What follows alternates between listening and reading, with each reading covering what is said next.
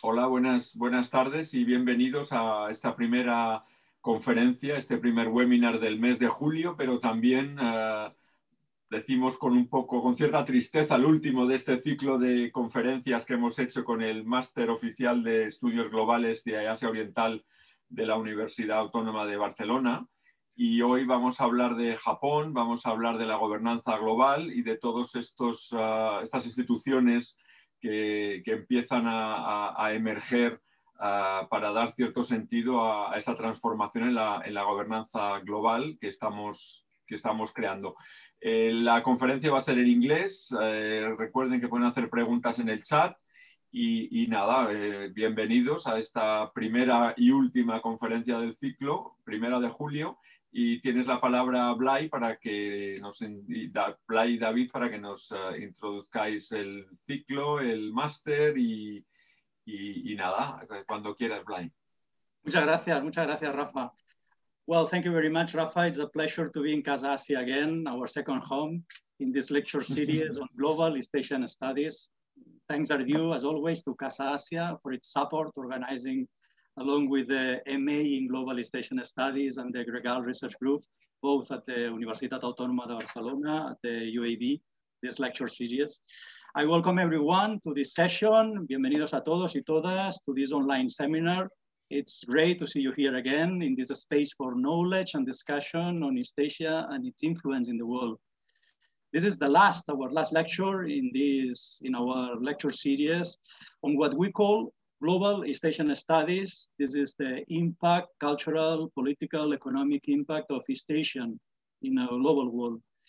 Um, during the last four months, we have enjoyed the work of distinguished lecturers such as Christopher Dent from Edge Hill University, Jimin Park from Seoul National University and Sciences Po Paris, Daniel Mendez Moran from the project Zai China, uh, Lola Martinez from SOAS and the University of Oxford, Juan Liu from China Agricultural University and the ICTA at the UAB.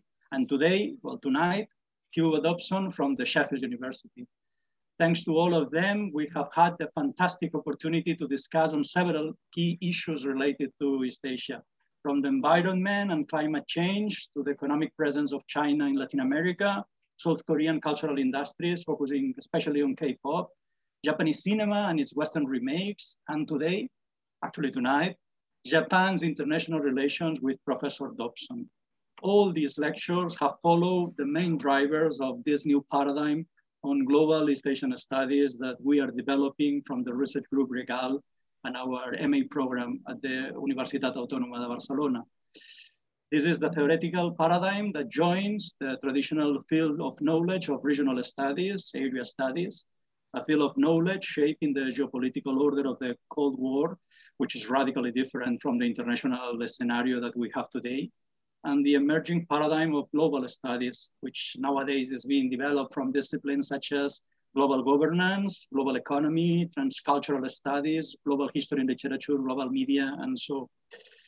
Well, it is a truism to say that in the last decades, East Asia has become a main Asian of transregional influence as we all know, East Asia has overflowed its traditional regional limits, limits which, by the way, were defined in the 19th century by the Western powers.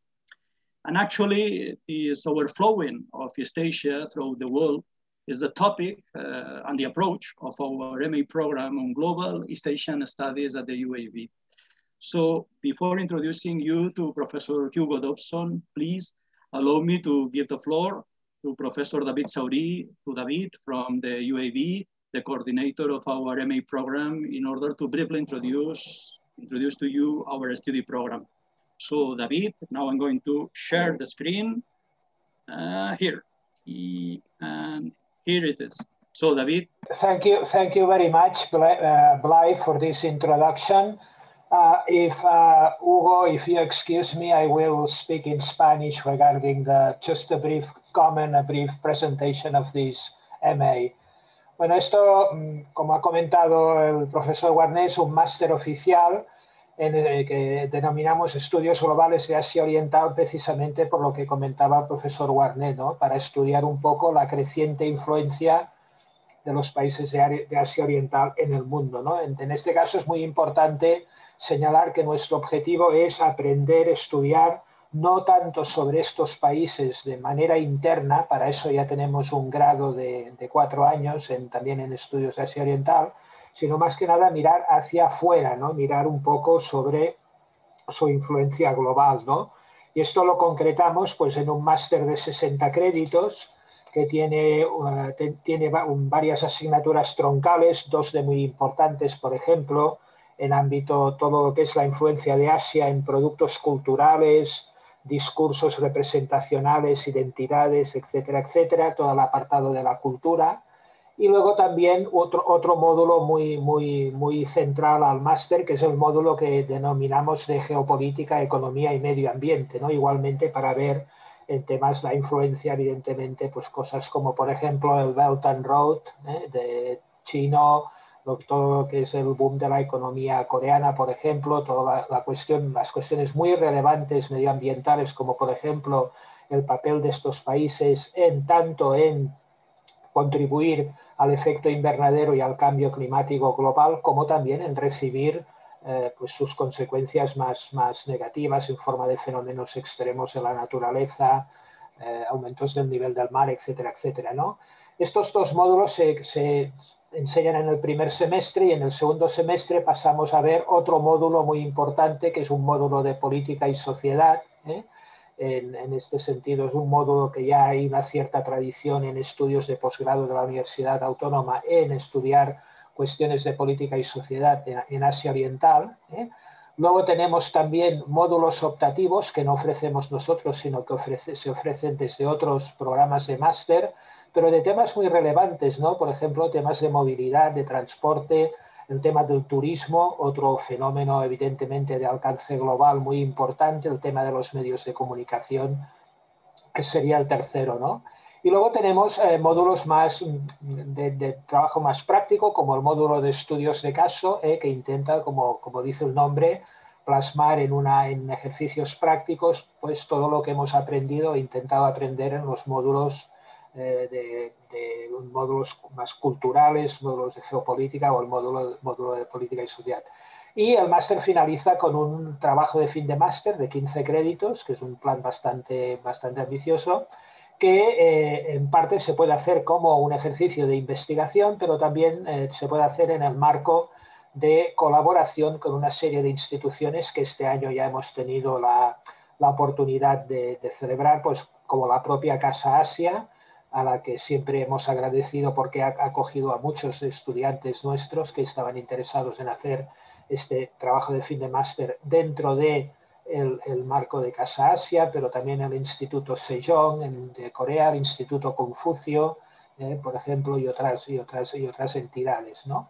Entonces, pues esto es un poco la estructura, son 60 créditos, hay créditos optativos, pero generalmente eh, la, idea, la idea es esta. ¿no? Y bueno, este año hemos celebrado, justo estamos ahora eh, terminando la primera edición y la semana que viene vamos a tener la oportunidad de presentar los primeros trabajos de fin de máster, ¿no? Y, yo estoy muy, muy, muy con una gran curiosidad porque el primer trabajo quiero destacar que es sobre una cosa que yo no sabía en absoluto, que el profesor Warner conoce muy bien, que sobre el fenómeno, Blay, corrígeme porque yo no sé japonés y no sé si lo pronunciaré bien, los Hokai, ¿no? Los, yokai, los yokai. exactamente, en la cultura, la cultura japonesa, estas figuras míticas eh, de, digamos, eh, de espíritus, etcétera, etcétera, y cómo han reavivado, revivido a través del manga, anime, eh, videojuegos, etcétera, etcétera. Yo que no tengo ni la más remota idea de este tema, más bien me dedico a temas de medio ambiente, he disfrutado muchísimo leyendo este trabajo y creo que, va, que es el tipo de trabajo que, de, fin de máster que vamos a tener eh, este es el primero, eh, con bastante variedad de temas, etcétera, etcétera. Eh, bueno, nosotros buscamos perfiles de, todo tipo, de gente que esté interesada, no nos basamos exclusivamente en, la, en, lo que son las, digamos, el conocimiento de, las lenguas. Nos interesa mucho ofrecer una formación interdisciplinar, nos interesa mucho tener alumnos que vengan de digamos, de grados eh, variados, preferentemente de ciencias sociales, de humanidades, pero este año también hemos tenido un ingeniero informático, por ejemplo, que está muy interesado en temas de movilidad urbana y está haciendo el TFM sobre Hong Kong. O sea que buscamos estos perfiles también más, más variados, ¿no? Y luego un poco el tema de las salidas profesionales, eso es lo que esperamos, por supuesto, es un, esto es una, digamos, son todas las posibilidades, ¿no? Hay trabajos de consultoría, de, asesora, de asesoría económica, eh, hay una, trabajamos con una, con una empresa coreana, por ejemplo, que nos una, la, la, señora que es la propietaria de la empresa pues nos, nos da clases, ofrece prácticas, etcétera, etcétera todo el tema de las industrias culturales, creativas, contenidos, comunicación, marketing, gestión cultural, eh, el tema del turismo, muy importante también a nivel global. Esperemos este año, como se podrá imaginar, el turismo, al menos en, en, Barcelona, el turismo asiático y el, todo el turismo en general, pues ha sido un año eh, terrible, ¿no? Pero bueno, esto se puede recuperar y hay interés en, además del tradicional interés de los japoneses por Gaudí, pues empieza a emerger un turismo chino, un turismo coreano, o sea que también en este ámbito también se pueden hacer,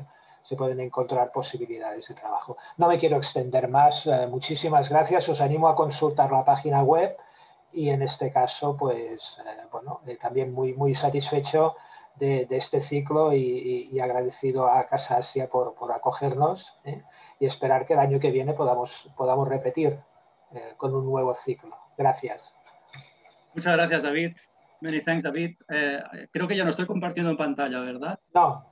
Perfecto, pues muchas gracias. Many thanks, David. So it is now a real pleasure to introduce you to Professor Hugo Dobson, who is going to talk about one of the main areas of expertise of our MA program on global East Asian studies, which is international relations, in this case of Japan. Dr. Dobson is Professor of International Relations of Japan at the School of East Asian Studies at the University of Sheffield. His research interests focus on international relations, multilateral organizations, and global governance, especially on the role of East Asian countries in the G7 and the G20. He has published several books and articles, and he has been invited to teach and research at various institutions around the world, including our university, the UAB, during this week in what has been a great PhD mini course. We also have the pleasure of having with us as a discussant, Julia Bañeras, a cooperation officer for Asia at the European Commission, Directorate General for International Partnership. Julia is a former student of our BA on East Asian Studies at the UAB, and she has a master in global security at the Graduate Institute of Geneva. She has specialized in Japan and she has worked at the United Nations in Geneva, among other institutions. Well, many thanks, Professor Dobson, of course. Many thanks, Julia, for accepting our invitation. It is great to have you both as distinguished lecturer and also discussant. Please, to the audience, feel free to the audience, feel free to post your questions and comments using the chat for the final discussion that will be conducted by Julia. And well, let's start because tonight in this session, Professor Dobson is going to talk about the relationship of Japan with what he calls a gaggle of Gs. Something quite difficult to translate into Spanish. Actually, a gaggle is a kind of a messy group, a cluster, uh, cluster without a clear organization. So we have translated into Spanish as tropel, which is not a very common word. Um, that's true but it is a better word than pandilla, multitude, or even grupo that uh, don't fit as well to this idea of chaotic international aggregation, but finally an important aggregation, no? a political one, international one. So many, many thanks, Professor Dobson, for accepting our invitation. It is a real pleasure to host your lecture today, tonight. And please, the floor is yours whenever you want. Please, uh, we want to, the floor Thank you very much, Blai. Um, and good evening, everyone. Let me just try and share my screen. Hopefully, hopefully that's working okay. Um, great, excellent. So uh, yeah, I just want to sort of begin by saying um, thank you and apologies. You know, often we start talks like this with a thank you and an apology, um, but also um, to sort of maybe even have a joke as well. We'll see. Um, so thank you, thank you to uh, Blai and UAB. I've had a wonderful week here in, um, uh, Barcelona, although I've done it from the comfort of my office in Sheffield. Um, it, I'm probably the only British person alive who's never been to Spain, so I was really looking forward to uh, possibly visiting Barcelona. Um, um, but maybe maybe sometime in the future it'll come to pass. Um, but I've had a wonderful week teaching a mini course to uh, uh, some of the students at UAB. Um, so thank you very much to Blythe for the invitation. Thank you to Casa Asia um, for the invitation to speak to you tonight. Um, uh, and it's a wonderful way to, to, to round off um, a wonderful week. So thank you very much. Um, I should apologize first of all because um, you may hear some background noise as I speak. I've got two small children, Alex, who's five, and Iris, who's seven. Um, and they are quite excitable, um, especially this time in the evening. Um, so if you hear any background noises, I do apologise. I think we're probably quite used to it now. There used to be a time, once upon a time, it used to be quite a novelty for children to walk in on uh, interviews and uh, seminars while you were online, but now I think we're just used to it and we accommodate it. So that's my thank you. That's my apology. Um, maybe we've not got time for a joke just yet. Maybe we can. The G7 and the G20 doesn't seem like the most obviously funny subject, but um, possibly there'll be opportunities for uh, the joke later on. We'll see. Um, and also, um, just as an aside, I'd like to say I, I really appreciate learning what the Spanish translation uh, of gaggle is, tropel. Um, I've spoken in Japan about this before in the past, and the Japanese word that has come up has been uh, kenso. Um, but again, they sort of struggle to translate it. Gaggle, I mean, in English, we use gaggle as a collective noun to describe uh, a collection of geese.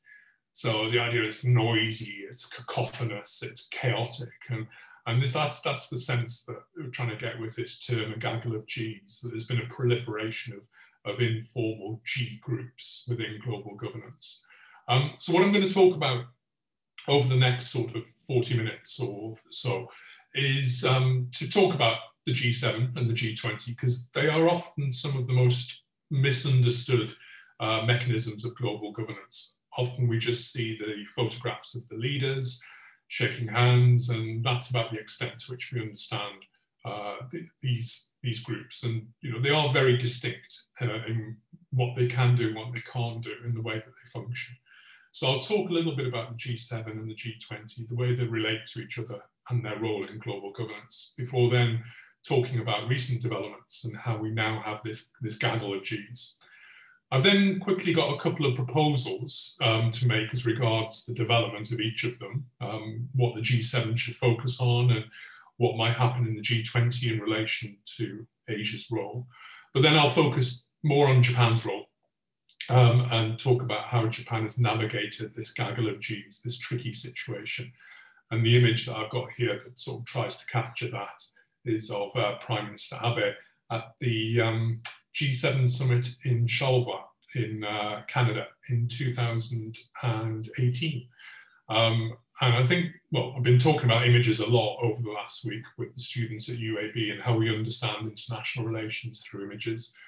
But this image became quite notorious as uh, uh, demonstrating the standoff between uh, Europe and uh, Trump, um, with Japan there in the middle, trying to play some kind of bridging role possibly between the two. But we'll get to that in due course. So, the G7 what do we understand by the G7? Um, this is a slide that I always enjoy updating every year for my students, but this demonstrates um, the various summits and meetings that have taken place of this group.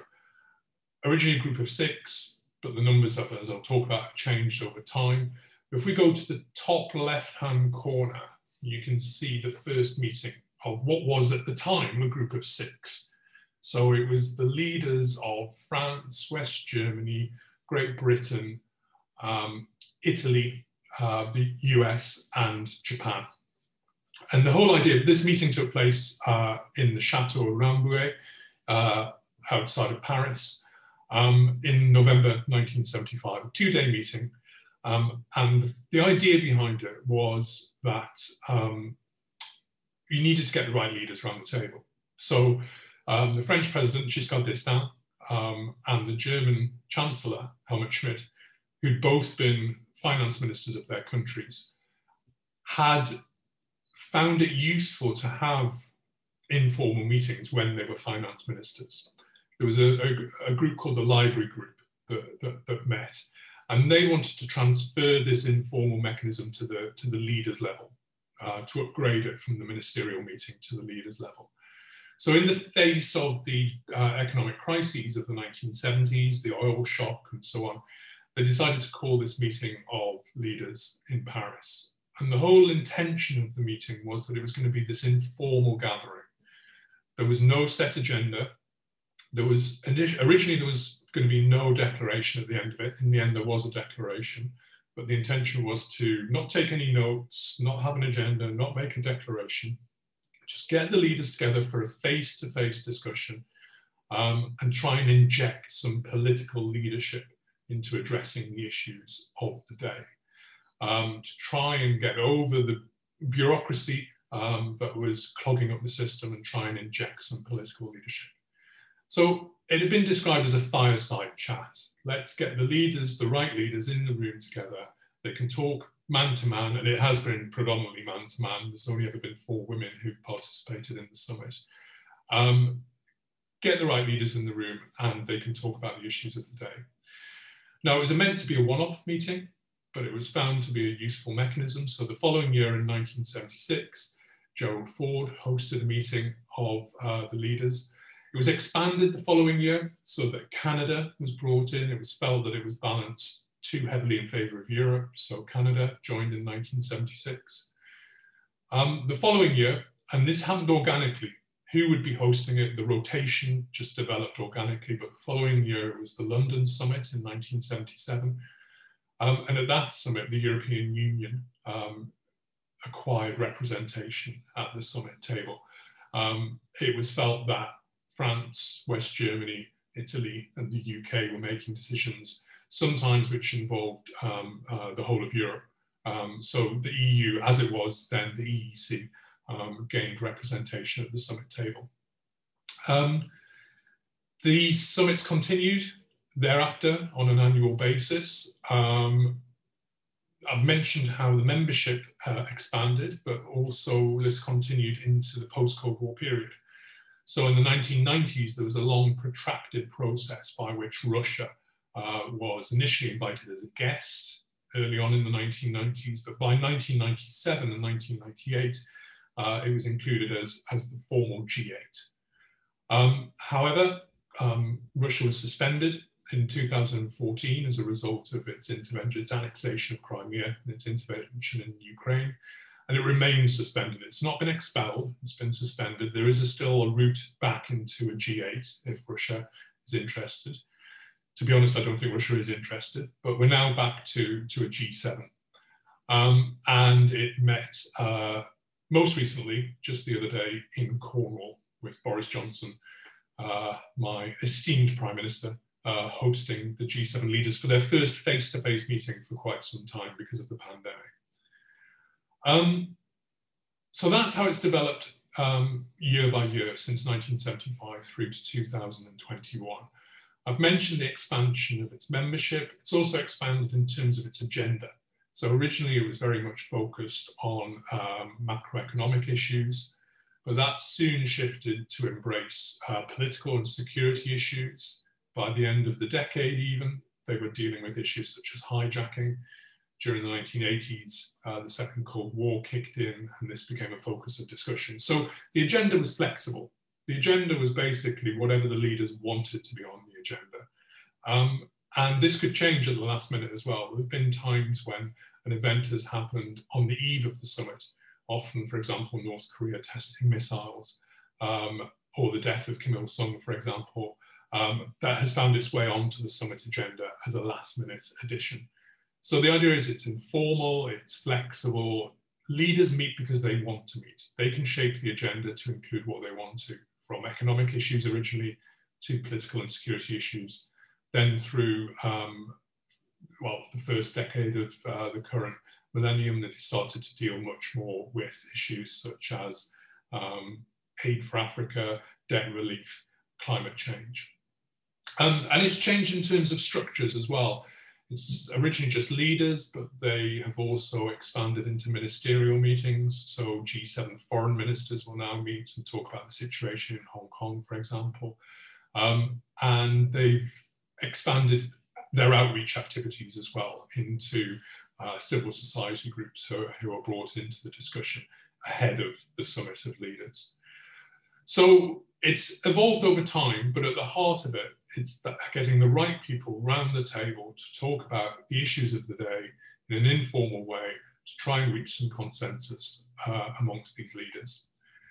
Um, the Cornwall Summit was generally seen to have been a bit of a success. Um, I think this is particularly after the events of last year um, and the pandemic, but also during the American uh, presidency of the G20 last year, we didn't actually have a physical summit.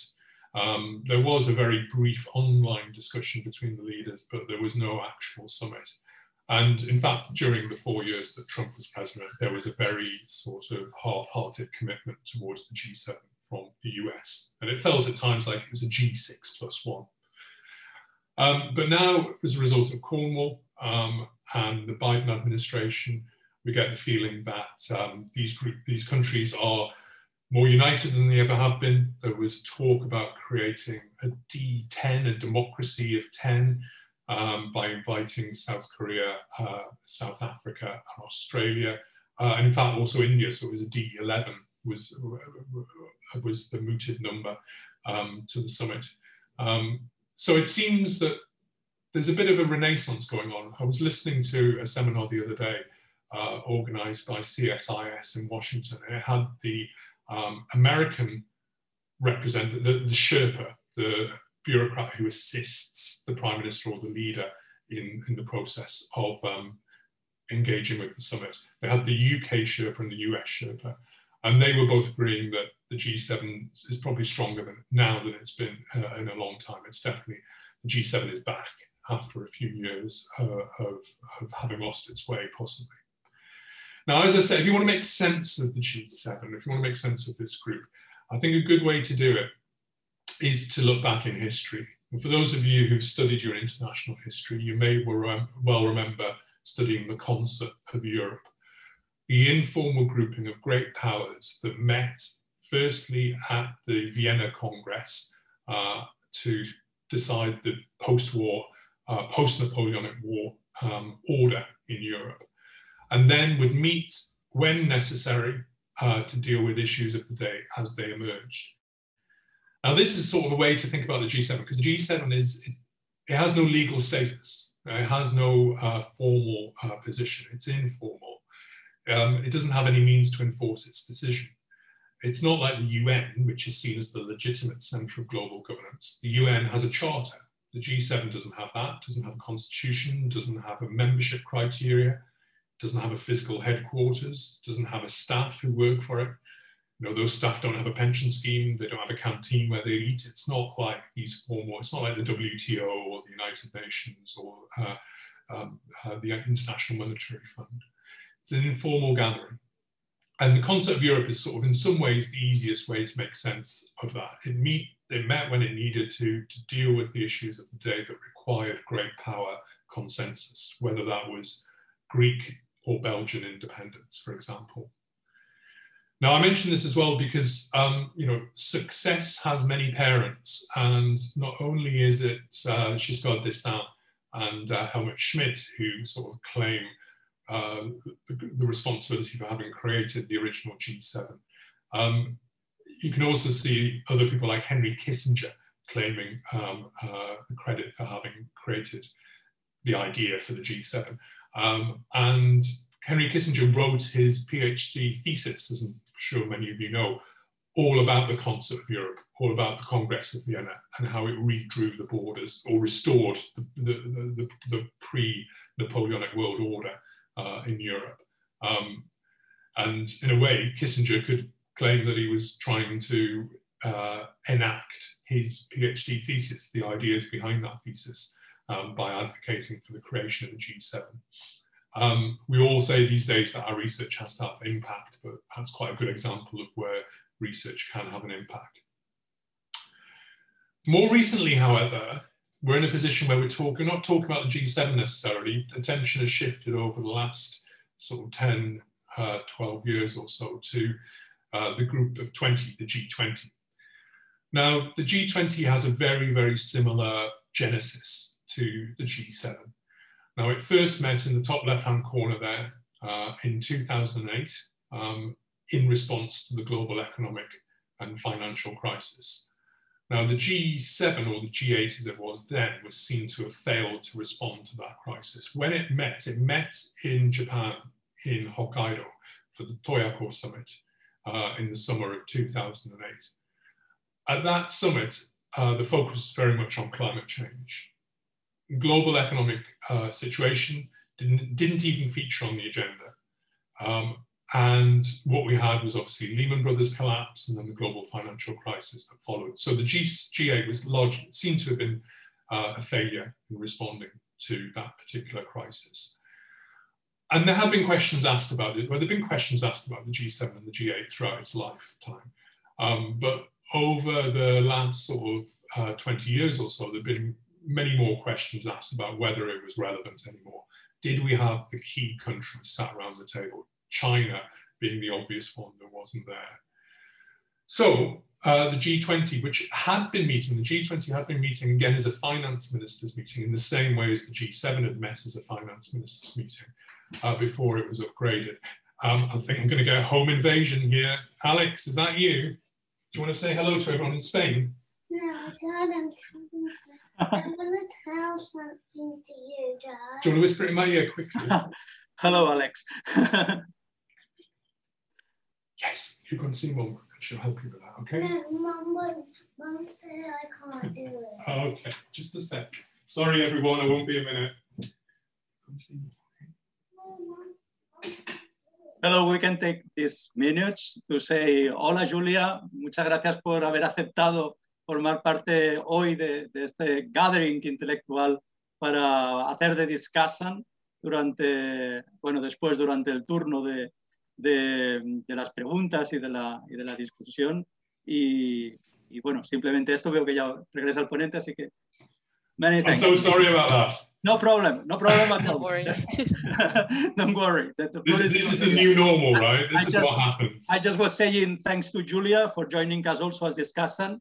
So thank you, Julia. And, and well, let's listen now the, the, the, the speaker. Thank you. Thanks, everyone, and thanks for your patience and understanding. Um, yeah, so yeah, the, the basic narrative was that G7, G7, G8 had failed uh, in response to the crisis, and the G20 was necessary. It was bringing the right people, the right countries around the table, so they upgraded it from the ministers level to the leaders level. Um, so yeah, you had you had the G7 included, but you also had uh, BRICS countries: Brazil, Russia, India, China, South Africa. Um, you had the middle powers, the MIKTA countries: Mexico, Indonesia, uh, South Korea, Turkey, and Australia. You also had Argentina included, Saudi Arabia, and the European Union, who'd had representation, who have representation the G7, G8, were also uh, in the G20. Um, so it was a sort of similar kind of evolution. Um, also, the nature of the G20 is similar, with a focus on informality. Um, it has no legal right to exist. It exists because the leaders want it to, and it was seen to be a useful mechanism in coordinating the global response to, to the, uh, the, financial crisis. So it worked very well as a uh, crisis committee.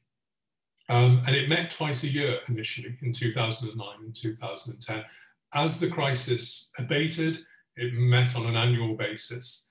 Um, and there have been questions around its, its, relevance and its direction now that the crisis is over. Once you create one of these groups, it's very difficult to uh, uncreate it. Uh, um, if you, if you want to use that, that made up word. But, but the general narrative is that the G20 is seen to be the relevant organization now. And you can see this just in terms of the statistics. So the G7 represents 10% of the world population. The G20 represents two thirds of the world's population. Um, the G7 represents 40% of global GDP, whereas the G20 represents 85% of global GDP. So in 2009, at the Pittsburgh summit, the G20 declared itself to be the premier forum for international economic cooperation. Um, and that has been the general accepted narrative. Um, this year, we're going to see Italy hosting uh, G20 um, later in the year in October, I think, if memory serves.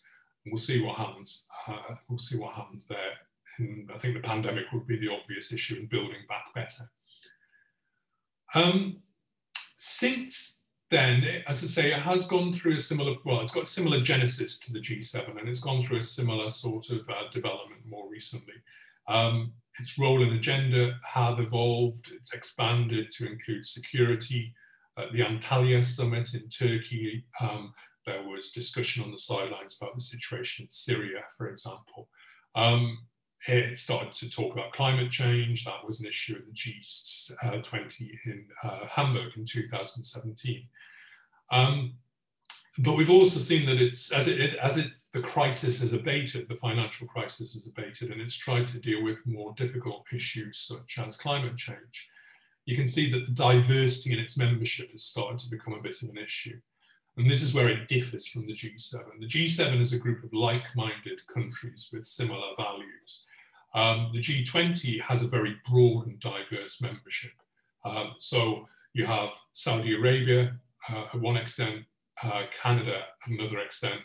Um, there's quite a broad range in between those two countries. Um, and also as the crisis has abated, the G20 hasn't necessarily made the move from a crisis committee to a steering committee. Um, people have tried to imbue it with that role, but it, it, it's not quite managed to assume that, that, that role that people have wanted. And it's also had its own issues of representation as well. You know, this the, the G20 uh, doesn't solve all the illegitimacy issues that the G7 had experienced. Um, now, what this has resulted in, whether it's a G7 or a G20, is that, um, okay, so the basic narrative that the G20 is the only show in town and the G7 doesn't matter anymore, basically did not happen. The G7 continued to meet, despite being written off, and Cornwall seems to be stronger than it's ever been. So, as I say, once, once we create these groups, it's very difficult to get rid of them. And what we now have is messy multilateralism or this, this gaggle of Gs. Um, and I tried to sort of capture the nature of this in a Venn diagram. Um, I should say that I essentially failed to, to capture the messiness of it. I'd hopefully got some of it, but it's way more complicated than what I've got here. So what we've got here is, I mean, what's not on this chart actually, first and foremost, is the idea of it. Some people have said that there's a G0. There's actually, there's, there's no consortium of states uh, who are steering the, the global economy uh, or global governance more broadly. Um, a G0 is what we have. But at the heart of this Venn diagram, I've put a G2. Now this is an imagined G2, but it's the G2 of China and America, China America, if you like. Um, now they overlap neatly with the G7 and, if you like, the G5 of the BRICS countries. So America is part of this imagined G2, um, but it's part of the actual G7 as well. China is part of this imagined G2 and part of the G5, the BRICS countries. So there's a bit of overlap there. Now, all of those countries are part of a G14, which was suggested, uh, put forward at one point. And the idea, this was put forward by um, the French President Sarkozy. And the idea was to include the G7, the G5, and add to that uh, other countries, uh, including Mexico and Egypt. This was at the sort of height of the um, Arab Spring. We then had a G16 proposed as well by Japan. The idea was that that would include uh, the G7 plus Russia when it was a G8, We'd also have Australia, South Korea, Indonesia, and other rising powers, and it would be focused on climate change. So the idea is you have a variable geometry. You get the right countries around the table in order to deal with the issue that's that, that they need to be there to discuss. So you need Australia there to talk about uh, climate change. Um, and then it goes through to a G20, which I've talked about already. Um, but then again, you know, there's 175 countries outside of the G20 who don't get to participate. What about them? Um, now, Singapore has set itself up as a representative of the 3G group, the global governance group, and tries to input the voices of non G20 countries into the process. But you could take this to the extreme and say, well, why don't we have a G195? You know, we have the formal Center of Global Governance in the form of the United Nations. Why don't we have an informal uh, um, source of global governance as well and take this G concept, this informal concept to its logical uh, uh, extreme, if you like. Um, okay, so what I want to do quickly is just take a little detour and um, um, want to just um, talk about um, two suggestions, one for the G7 as regards the direction it should take and one for the G20.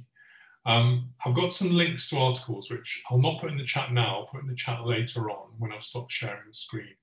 Um, and the first of these is sort of, well, it's based on a, a, paper that we recently published in a journal called Global Policy, um, called in, How Informality Can Address Emerging Issues, Making the Most of the G7. And in very, very simple terms, the argument is based on this table. And what we tried to do in the article was basically plot various organizations on the basis of formality and diversity. So you'll have in the top left-hand corner, highly formal and highly diverse organizations like the United Nations or the Paris Agreement on Climate Change. Um, you then have very formal um, but quite like-minded groups like the European Union. Um, then we get into the informal. So the G20, highly diverse in its membership, but informality is what distinguishes it. Sort of similar to the World Economic Forum in a way, highly diverse in terms of membership, but an informal grouping. Um, and then we have the G7, like-minded shared values, values of uh, democracy, free markets, um, rule of law, human rights, and so on. Um, very like-minded and informal. And our argument is basically because the G7 occupies this distinct position, it should focus on trying to address newly emerging, highly disruptive uh, issues, the kind of issues that sort of characterize the very complex world in which we live. Now, the G7 shouldn't try to engage with well understood international problems that fit into you know, neat existing categories and already have a natural home you know, there's already an organization tasked with dealing with, with, with issues like uh, global security or whatever it may be. The G7's beauty is that it's informal, it's informal and flexible enough to deal with the kind of issues that are emerging in our complex world. So uh, issues such as artificial intelligence, uh, issues such as cryptocurrencies, uh, issues that haven't sort of quite found the right home yet. The G7 can play an important role by being a group of like-minded leaders with the same interests and the same values, um, but also being informal enough to be able to adapt to those new issues. Um, it should be the first port of call for dealing with those issues. It may then delegate those issues to a, an official organization, as it has done in the past. But that's the role that the G7 should play. I'll share the link, I've given you the reference there um, I'll share the link with you uh, when I've stopped sharing the screen. As regards the G20, um, one interesting development that happened when the G20 uh, first met at the leaders level was that there was a lot of discussion about the expanded Asian membership of this, of this group. Um, so as an original G7 member, Japan is now joined by Australia. I'm defining Asia very broadly here, but Australia, China, India, Indonesia, and South Korea. So you've got this alphanumeric configuration of an A6, the Asian six. And the idea that some people spoke about was that membership of the G20 might force or encourage these countries into some kind of coordination with each other, some kind of caucusing ahead of G20 summits. That's what Europe does, after all, uh, to ensure a coordinated response at the G20 summit. Um, However, looking at concrete behavior uh, um, since the, the rise of the G20, what you actually see amongst these countries is divergent agendas and competition even. So it's either it's very difficult to find common ground or there's too much common ground and they're competing over it. So this can sort of be seen across a range of different areas of G20 activity. Um, it can be sort of seen in promoting national interests versus um, promoting the norm of internationalism. Um, it can be seen in terms of claiming a regional leadership role. Practically every country there is trying to be the Asian, the leader of Asia in the G20, um, or acting as a bridge between developing and developed countries by promoting certain models of sustainable development. Um, again, either these countries are divergent or they're in competition with each other. And again, I've got a paper there which I'll share with you there, um, which is talking about the G20 as a possible engine of Asian regionalism that I wrote for the, uh, the German think tank, uh, GIGA, a number of years ago. Now, as I say, initially, um, it seemed that this Asian six wasn't going to work. Asian regionalism wasn't going to be driven forward by the G20. However, we have sort of seen over recent um, years a possible um, move in this direction. Um, and this revolves around more of an Asian three in a way, um, between China, South Korea, and Japan. Um, now, if you take the example of the G20 summit in Hamburg in 2017, what you had were a series of bilateral meetings between the leaders of all of those three countries.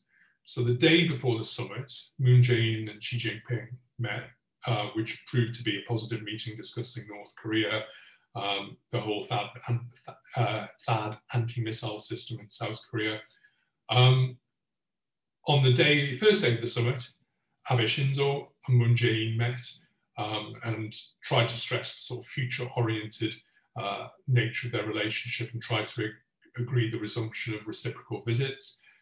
Uh, and on the last day of the summit, Xi Jinping and Abe Shinzo met uh, in what seemed to be the beginning of the reset in Sino-Japanese relations uh, and planning out future mutual visits. Um, so it seemed to be that creating these bilateral meetings could provide a jumping off point to create a sort of mesh that might constitute an Asian three in Northeast Asia, at least. I know Chris, you mentioned Christopher Dent has spoken to before. He has talked about how mesh regionalism can emerge through bilateral interactions. And there could be potential for something similar happening here, the bilaterals that happen at G20 summits, resulting in more coordination between at least the Asian three of Northeast Asia. And this could expand to an Asian six uh, as well. Now, one thing I've suggested elsewhere, especially with a colleague, uh, Greg Chin uh, from York University in Canada, is that the G20 should create some kind of permanent secretariat.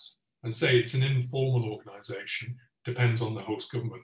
But if it had some kind of secretariat who could ensure consistency between summits, locating that in Asia, possibly using an organization like the Trilateral uh, Cooperation uh, uh, Secretariat, the TCS, that would maybe give a bit greater stimulus to uh, uh, uh, regional cooperation between at least the three countries of Northeast Asia.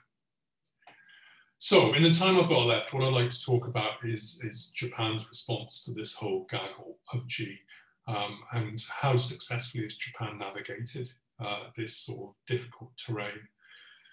Um, now, Japan's response to this has been um, it's been based on national interest, certainly. We can cite examples where Japan does go to the G7 and G20 summit purely trying to promote national interest.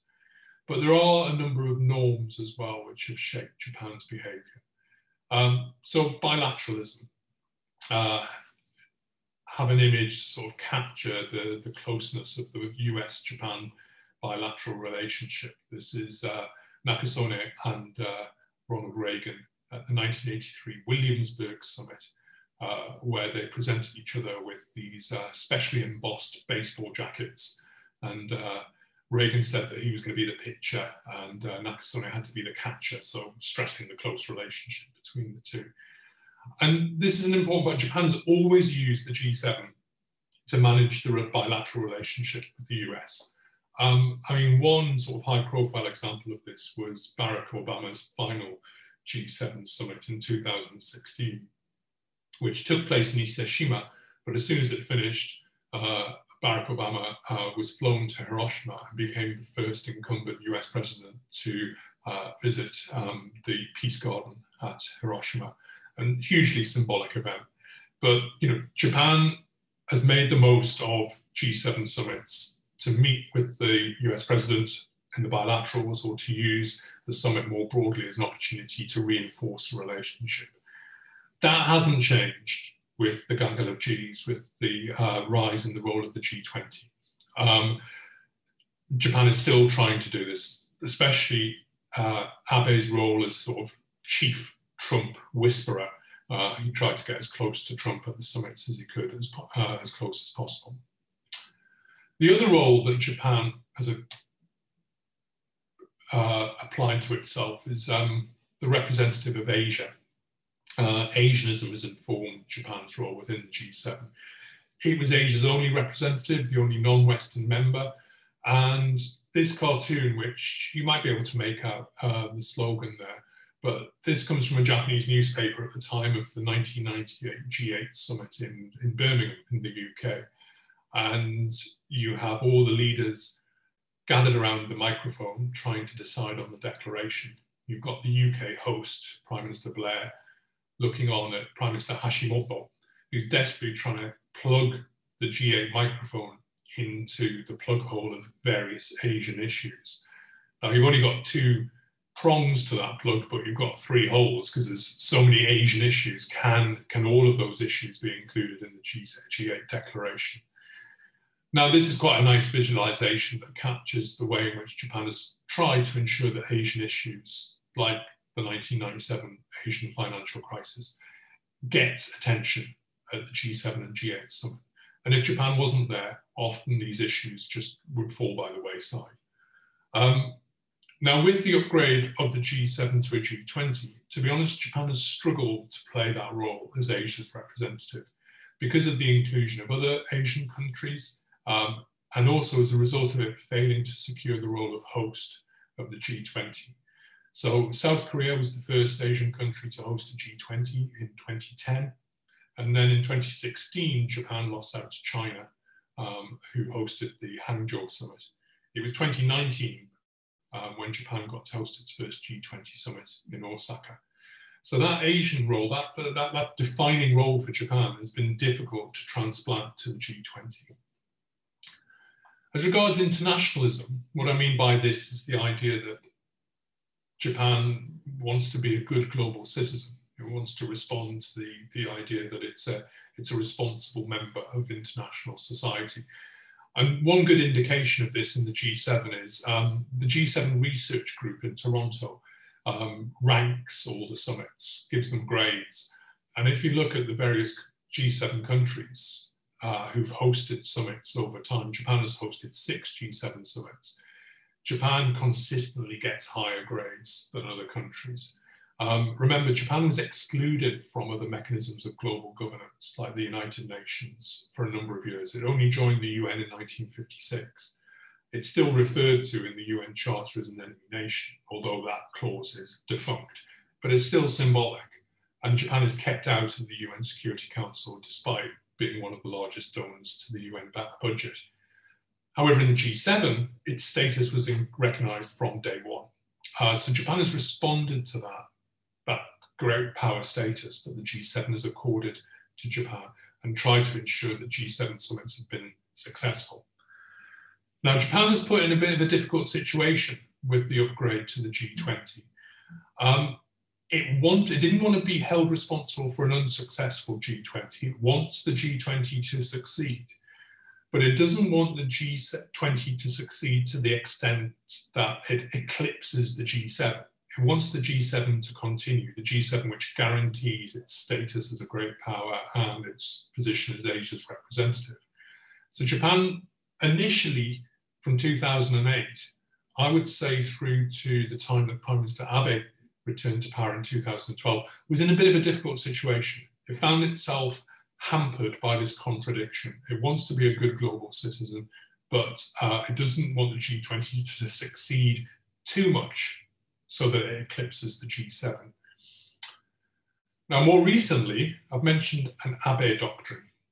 And a number of people have written about, myself included, have written about the idea that there's an Abe doctrine which now replaces the Yoshida doctrine.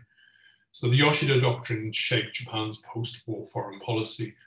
It was a doctrine that uh, stressed reliance on the US for Japan's security needs, uh, while Japan focused on being an economic animal and recovering uh, from, um, um, from defeat in the war and regaining its great power status. Now, the Yoshida doctrine, that foreign policy doctrine, was only ever meant to be temporary, uh, but it became sort of pathologized within Japanese foreign policy and led to the sort of reactive state that uh, we've seen in the post-Cold War period. The Abe doctrine, uh, some people have suggested, is a much more sort of dynamic uh, direction for Japan's foreign policy. And there are four elements to it. So on the one hand, it's trying to stop Japan's decline. Uh, it's trying to secure Japan's great power status. That's the objective of the Abe doctrine. Um, second, following on from that, in order to achieve that, Japan needs to get rid of certain shackles, certain barriers that have stopped Japan from playing uh, a proactive role in the world.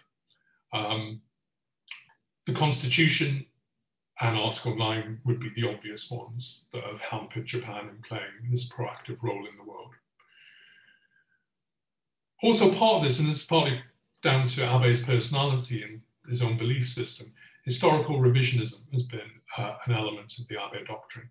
Um, revisiting certain historical issues to um, promote a less apologetic, a less sort of self-flagellizing um, um, view of Japan's history. Uh, Abe has tried to stress the idea that the history is in the past and Japan is different now and we should just move on. Um, and the fourth element of the Abe doctrine, and I think this is probably one of the most important elements, but it often gets ignored, is Abenomics, an economically strong Japan. Um, the thing is, Japan can't secure its great power status or do all the other things it wants to do in terms of making a proactive contribution to peace if its economy isn't strong.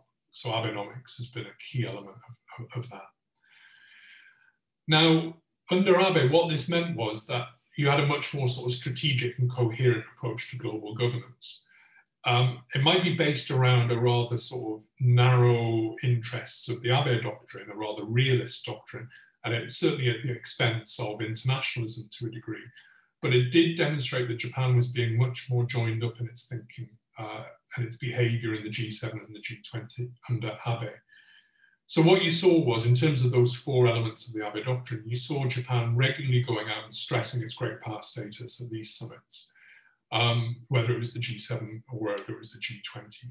It was able in the G7 to stress the like-minded nature of uh, the G7 uh, and carve out a distinct role for it to play based on those shared values. Um, but in the G20, it was also um, eager to stress that G7 is at the core of the G20 and Japan at the core of that. Um, again, within G7 and G20 and other mechanisms of global governance, the United Nations in particular, Abe has stressed a proactive contribution to peace. Um, you've seen a sort of um, emphasis on the role of human security, Japan's sort of ideological contribution to our understanding of security. But Japan is coming up with ideas, it's contributing uh, personnel as well um, um, and making a proactive contribution. Weirdly enough, historical revisionism has even emerged. Um, at the G7 summit in 2013 that was held in Northern Ireland, the emphasis was put on the role of women in conflict. And Japan played an active role in um, ensuring um, a common G7 position on this issue and creating a fund um, associated with that to address the disproportionate effect that conflict has on women. But there was an interesting sort of element to that, and that was that Japan was very keen to stress that this was not historical. This was not going to talk about the comfort women in particular. So it was a forward looking, uh, the emphasis um, as far as Japan was concerned. Um, and in terms of the Osaka summit in 2019, you saw Japan firmly converted to the idea of the G20 having a distinct role to play, and Japan able to sort of balance out its roles between the two. It was able to be a proactive leader within the G20, um, moving forward with its own agenda, particularly on the free flow of data, um, and um, but still maintain a key role for the G7. Now, this has all played out over a turbulent time in Japanese politics. So that era of confusion when the G20 was created in 2008 coincided with the time that the LDP uh, left power and Democratic Party of Japan took over from 2009 to 2012. So maybe it wasn't uh, completely, um, it's not completely difficult to understand why um, Japan sort of responded quite badly to this challenge um, when the DPJ were very much finding their feet um, uh, in that early period. But then you have consistency from 2012 onwards in terms of the Abe Doctrine starting to appear in Japan's response to global governance and the gaggle of Gs at the expense of internationalism. But now you sort of see a greater commitment since the G20 in Osaka in 2019. But one key question which could undermine all that is what's going to happen in a post-Abe world. What to accept, what to expect of Suga, who you know we've now come up to about a year of Prime Minister uh, Suga. Um, he's participated in a virtual G20 summit in Riyadh um, very difficult to get a sense of what kind of summit participant he would be because you know this was not a physical summit. He did travel to Cornwall uh, recently for the G7 summit. Um, my take on Suga, and this might come up in the questions and answers, but my take on Suga is that he is, I mean, Suga was the longest serving chief cabinet secretary. He was sort of Abe's enforcer in a way, who worked behind the scenes, if you like. Um, I think that's where his skill set lies. And Suga almost needs his own Suga in order to work behind the scenes.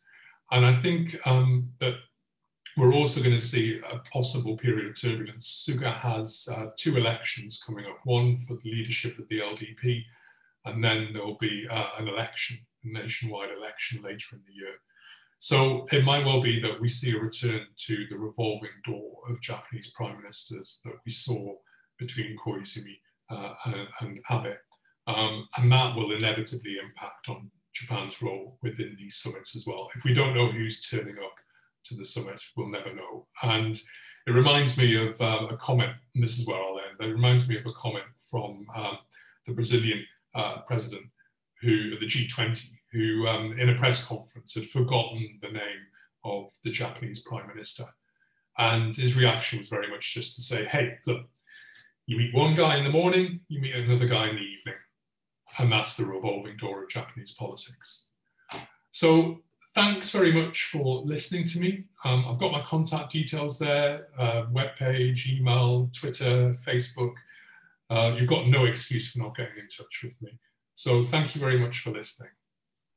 Thank you very much, Hugo, for this thoughtful lecture. It was great. And now uh, I want to say thanks again to Julia for joining us. Uh, Julia Bañeras is uh, our discussant. So Julia, the floor is yours.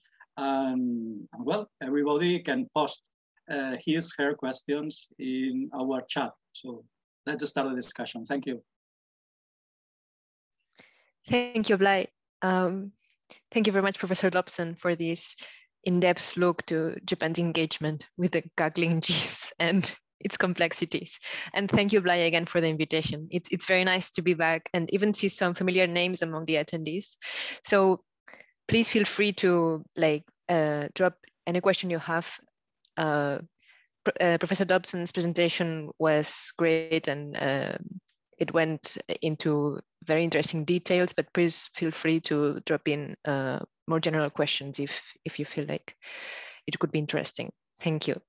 Um, for me, one of the interesting points of your presentation, Professor, is that it's always very refreshing to look at the mechanisms through which a container can shape its content and not be considered just as a mere vessel, uh, this time with summitry.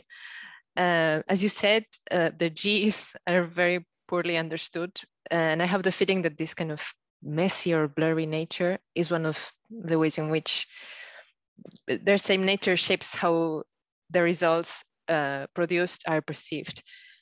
And here, well, this is something uh, um, that pops makes me makes many questions pop uh, in my head, but I would like to uh, address it from the point of view of, of the media and the role they play in in creating this this container. As, as you have given a, a, course on Japan's role in, in the world through images in the last days, I would like, if possible, to, to show a, an image now to, to introduce my, my first question.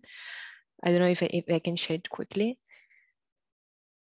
It's it's um, it's a picture of the of uh, the the recent G, G7 uh, summit in, in Cornwall, and it's one of the pictures that I have, I have seen uh, more consistently reported in Japanese media. Uh, with of course the accompanying title of uh, Suga uh, Hitoribocchi, like all by himself, um, not being engaged in the small talk that's so important in the in Summitry. Um, so I wanted to continue a bit uh, with the reflection that you were that you were making at the end um, on Suga's role, and maybe also beyond Suga's role. Um, is is this Abe doctrine that you were talking about uh, really finished with with Abe? And uh, what do you think are the ingredients to make it um, long-lived in the LDP, considering uh, the nature that I was talking about and that you explained so well of, of, the, G, of the G7. Thank you. That's great, Julia. Thank you ever so much. Um, I think I think you've hit on a really, really interesting aspect there, and that's the way we understand these summits through through the media, the way the media presents it. Um, and so I've, I've, been fortunate enough to work in the media center at a lot of these summits um, since 2008 um, and the Toyako summits in Japan. Um, um, lucky enough to write for the journal Global Policy. Um, and it's fascinating to sort of see what's going on um, within the media at these summits. it's periods of either boredom or mass excitement. Um, I think, sorry, I think it was Orson Welles who said you only ever feel two emotions when flying in a plane, uh, boredom or terror. And it's a bit like that with G7 and G20 summits. It's either journalists are sat around twiddling their thumbs, drinking free beer at the bar or whatever, or they're running around like crazy trying to submit their stories at the last minute. And one thing that's struck me, I mean, I hope there's no um, uh, journalists uh, in the audience, but what has struck me is that um, the journalists don't necessarily understand a huge amount about the summit. They don't understand the format, as you said, like the, the container. They might understand what it contains. They might be interested in the issues of climate change, and they're always interested in the leaders and the personalities um, and those kind of things. But they're not, they don't necessarily understand the nature of the G7, what it can do and what it can't do. So, I mean, one thing I've tried to do when I've been in the media center at these summits is put myself out there as a talking head who can provide some kind of context to the media reporting that takes place. Um, because otherwise it just gets presented as, so the G7 is either um, a pointless exercise, you know, it's either a waste of time um, or it's an evil capitalist plot that controls the world. Now, it's not going to, it can't be, can't be both of those things. It's got to, it's, got, it's probably going to be somewhere in the middle. Um, and trying to get across the, the sense of what it can do. Don't expect big, huge changes to come out of G7, G8 summits. Um, Sometimes that will happen. Sometimes, if the leaders are galvanized enough, there will be a big breakthrough. So, you know, the 2005 G8 summit in Glen Gleneagles got a lot of attention. There was the Live Aid concert in London. There was a huge focus on what they could deliver in terms of um, Africa. And they did you know, make some high profile commitments there. Um, and again, the G7 in Cornwall has made some high profile commitments in terms of what it's going to do in terms of vaccine donations. Now, whether they deliver on that is always, you know, that's the job of civil society and academics to hold them to account and make sure they do deliver on those promises. But these summits, they're much more sort of incremental. You know, issues will be discussed throughout the year, year on year. They'll revisit them time and time again, and they'll make incremental change. And often the G7 or the G20 would delegate the issue to a formal organization. So the G7 or the G8, when it met in Okinawa in 2000, agreed on a range of um, efforts to address um, diseases, parasitic uh, diseases. And that led to the creation of the Global Health Fund, which has generally been regarded as a success, but people don't associate it with the G7 or the G8. Um, so the, the, successes can get lost uh, in the mix. Um, so you're absolutely right. The media plays a key role uh, in that. And you mentioned about Suga being sort of hitoribochi. Um, I mean, that again is fascinating because the Japanese press, since the 1970s, have focused, they've always focused on the, the leader's photograph and tried to plot where the Japanese prime minister is. And, you know, the, the place on the very far end has always been referred to as the sort of the reserved position for the Japanese prime minister. You know, and he's felt a little bit on the limb, you know, maybe not that confident in these informal discussions. Sure, you've had prime ministers like Nakasone, Koizumi. I mean, Koizumi was able to really sort of strike a chord with some of the other uh, G8 leaders, uh, and Abe as well, who seem to be sort of quite comfortable in this kind of role. But traditionally, yeah, it's been, I think it's the three S's of the Japanese prime minister that he's smiling, He's just smiling politely. He's silent in the meetings, and sometimes he's sleeping. That's the way the Japanese press have often sort of characterized the, the prime minister's role. Um, but to get to your question about, you know, the Abe doctrine and how that might um, develop and embed itself in Japanese foreign policy. I mean, I think in terms of foreign policy, Suga has largely been setting out the message that it's business as usual that things aren't going to change, that he's going to, I mean, he's largely the architect of a lot of Abe's policies anyway. Um, so it would be surprising to see any huge change. I think there might be a slight shift in emphasis, but no great changes taking place uh, with Suga. How long Suga will be around?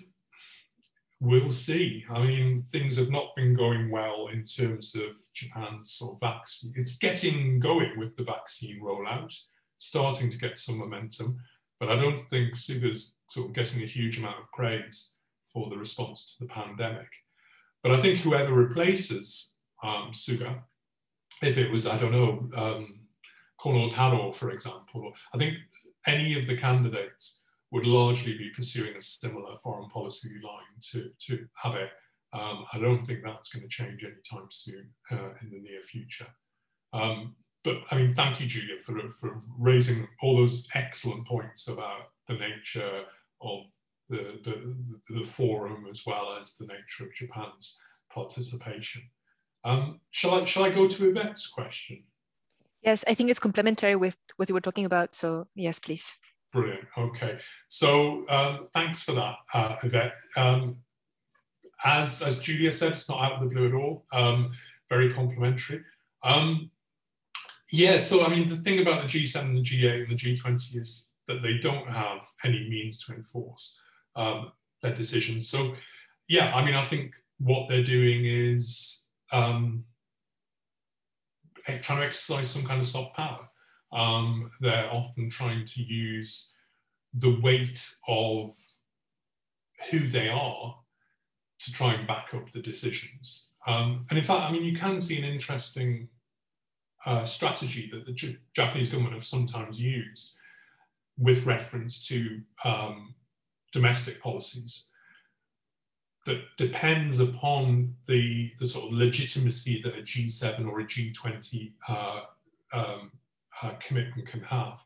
So, for example, um, Prime Minister Noda attended uh, the summits and went to the summit specifically to bring the issue. I mean, talk to other leaders about the issue of an uh, a consumption tax rise, got the general approval of fellow leaders, was able to then go back to Japan and say, well, I know this is controversial, but look, I've got the approval of the, the other leaders. So, you know, this is now almost like an international commitment that we've made.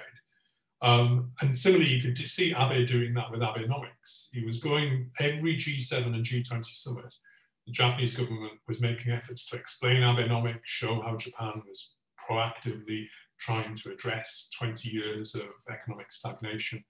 And if the G7 or the G20 in its declaration said, we have heard and support Japan's efforts to revitalize its economy under Prime Minister Abe, Abe could then use that to say, well, look, I've got international uh, approval for, for what, what I'm saying we should do, and that's a commitment of, of sorts. So it is sort of, it is soft power, it's sort of trying to use persuasion uh, rather than uh, um, sort of coercion, certainly. Um, and have the summits been more impactful than a political uh, tool than meetings held by recognized organizations like the UN? I think, I think it's very difficult to um, compare the two because I mean the UN is the recognized legitimate legal center of global governance and you know the, the G7 and G20 are not in competition. They don't want to be in competition with the United Nations. I think there was when the G20 emerged in 2008 there were in UN circles a bit of concern that this seemed to be some kind of sort of rival an informal rival to the UN but you know, the UN Secretary General attends these meetings often, um, as do other representatives from um, um, WTO or the World Bank and so on.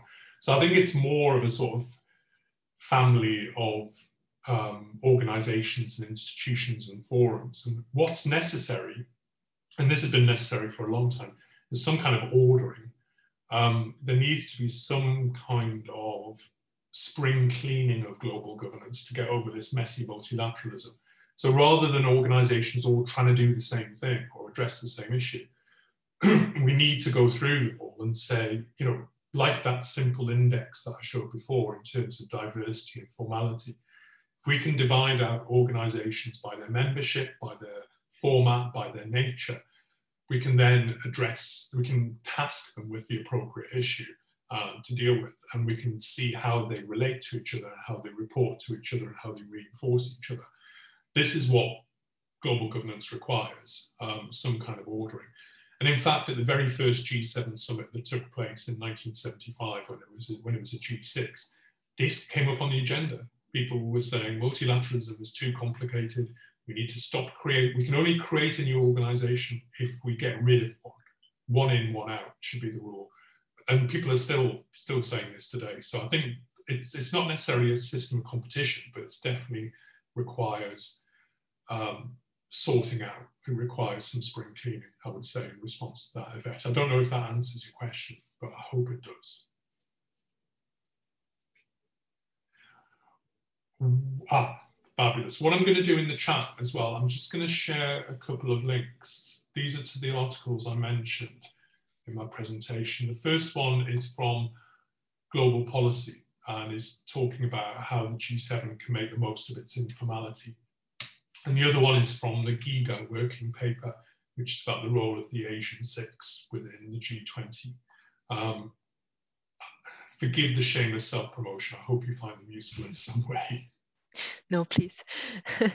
Thank you so much. Um, my second question is a bit related to, to the Asian six, and but I would like to pinpoint a new a new GAGLING member. uh, it's the Quad.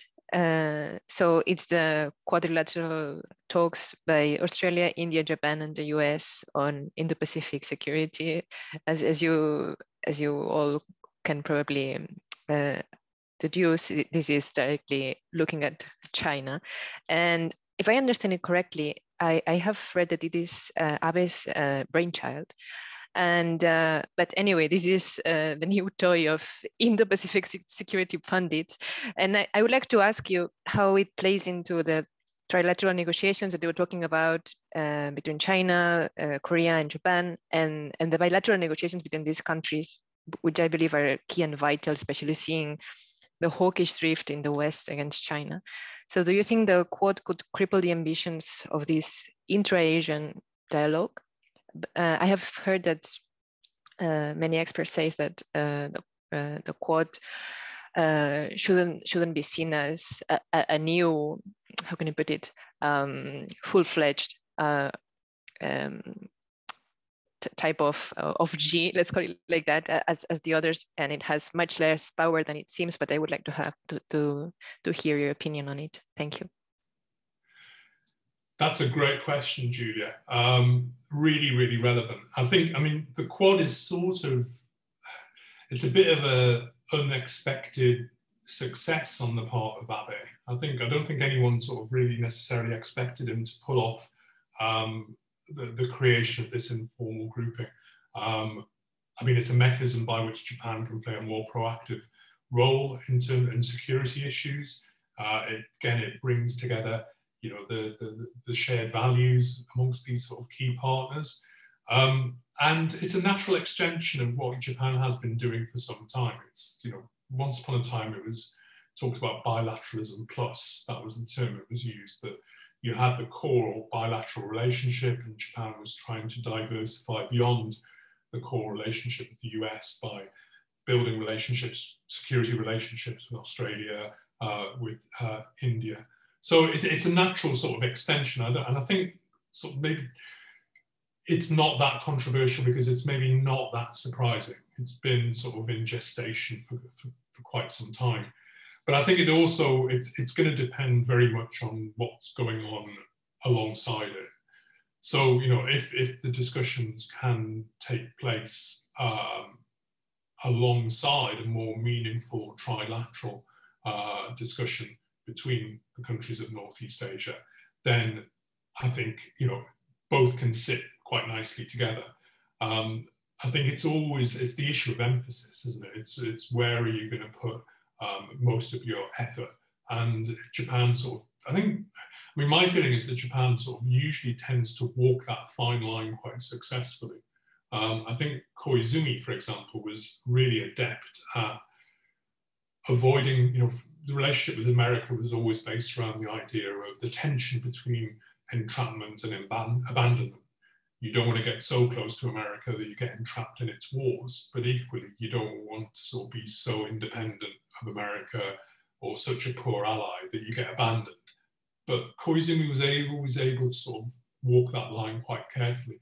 And I think it's going to come down to the skill of, you know, it's going to be the political leadership that's injected into this. Can you walk that fine line between continuing, you know, the reset in Sino-Japanese relations was, was definitely a good development, and Abe was quite skilled in, in pushing that forward. Relations with South Korea, actually, I mean, that's one issue that we should single out because that's one area that really, you know, that was the first item that Suga really needed to address uh, as Prime Minister. You know, obviously the pandemic came along and distracted attention, but that's one area which really sort of requires remedial attention um, at the moment, I would say. Um, but it's, yeah, it's going to come down to what kind of politician is leading Japan. Um, I mean, it's an interesting time that we're talking about actual leadership within Japan. Usually we just talked about the prime minister as being a fairly peripheral character, but you know, now we're seeing that a leader like Koizumi and a leader like Abe can really have a huge impact on, on Japan's uh, role in the world and ultimate success as well. Does that help in any way? Does that? Yes, thank you very much. Good. Okay. Um, we have three minutes left. Um, I had a couple of questions more. We have time. Um, I think it's, it's a bit linked with what you were saying about um, Japan's uh, leadership and uh, where it puts its emphasis, but it's about uh, the, the, last Cornwall Summit um, results, let's call it that way. Uh, it's about um, it's about the the the press release uh, by by the by the by the members of the of, of the of the G7 uh, after the Cornwall summit uh, regarding uh, forced labor. Um, as, as the participants may know, there was a mentioned, uh, there was a condemnation of forced labor in, in the in the in the note that they released, and uh, apparently uh, Japan was one of the countries was less inclined to add this mention uh, to forced labor. And uh, of course mm, not mentioning China, which I, I, I have read that the, the US was very keen on including. So this is one of, of the, this shows that really we would we don't even see uh, even one percent of what's going on behind because we can imagine the struggle to put up this page. But uh, my question is, how does this um, ambivalent position of, of Japan towards China compared to to the US uh, play with Japan's interest in increased interest in the G20 that you were mentioning. Uh, as you said, and, and I have seen it with my own eyes, Japan is always uh, valued as a like-minded partner by Western powers, including the European Union. So I was wondering, how can they play this ambivalent card in an international stage where um, Biden is going more and more, well, not more and more, but um, at least more, more hawkish than initially expected.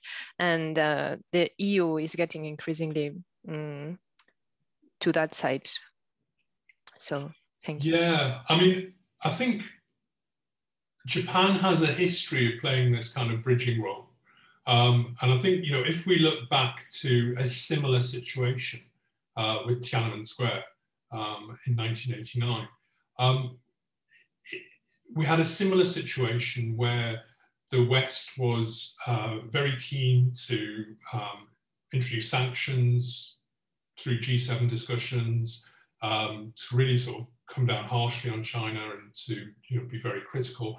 And Japan sort of managed to play that in between role, that sort of uh, role of liaising um, and softening the Western approach in a way. Um, so Japan does have sort of quite a track record of ensuring that sort of China isn't singled out um, by its fellow G7 uh, members. Um, if it can carry on doing that, I mean, back in Tiananmen Square, it's really down to the sort of skill of the, the uh, Ministry of Foreign Affairs bureaucrats.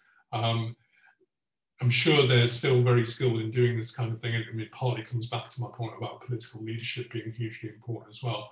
Um, but I would expect Japan, I mean, over recent years, even under Abe, Japan was very, it would be critical of China, but it would always do it in a very veiled way um, you know, it always sort of make allusion to the values that bring the G7 together. And, um, you know, when it was talking about um, the rule of law uh, in the South China Sea, this was always very, very critical of China. Um, but it would sort of do it in a sort of slightly veiled way. Or it would almost use Russia as that, you know, you can be critical of Russia and that would be a gateway to then be critical of China you can see these kind of sort of techniques that Japan would adopt within G7 communications. So I would expect more of the same balancing on the part of Japan. I was just thinking, looking at the time, um, at the beginning I promised you a joke about the G7 and the G8, didn't I? And maybe, maybe that would be a sort of way to sort of to wrap up. Shall I go for it? Yes, please. okay, so the G7 and the G8 aren't necessarily the most amusing subjects in the world, but um, there are some amusing things which have happened at summits. And I'm going to take you back to 1998 and the Birmingham G8 Summit. And there was an event that happened um, at a concert. There was a concert held in the evening for the, for the world, for the G8 leaders. And um, one band uh, decided to play uh, the Beatles, um, All You Need Is Love. Now, I'm sure everybody knows that song. Um, and if you think about it, how does the song begin?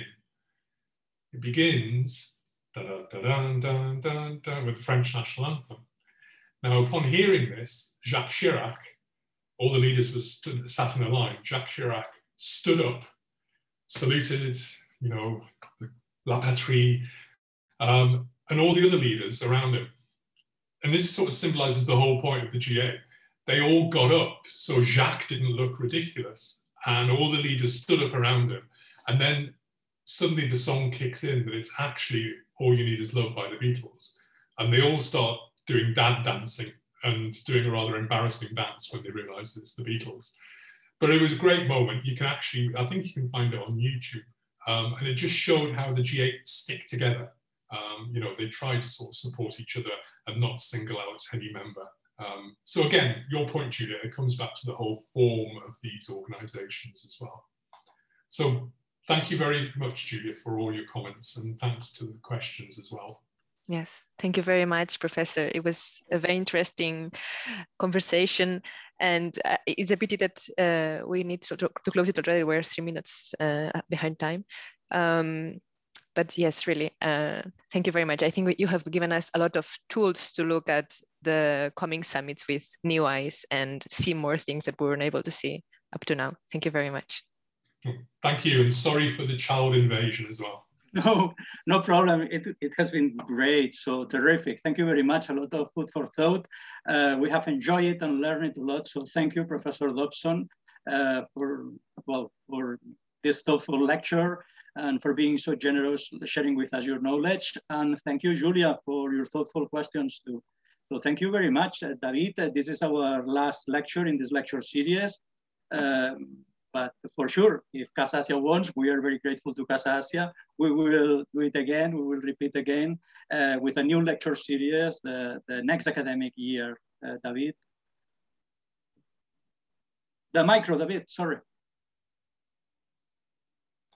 Sorry, it's been a great way of ending our, our seminars and we are really thank, thankful to Hugo and, and Julia for their participation and and as uh, Blai said, we hope that next year we can continue with these with these seminars, which I think they are really really interesting and very very good. Thank you very much to all of you, Casa Asia, and uh, see you next year, hopefully.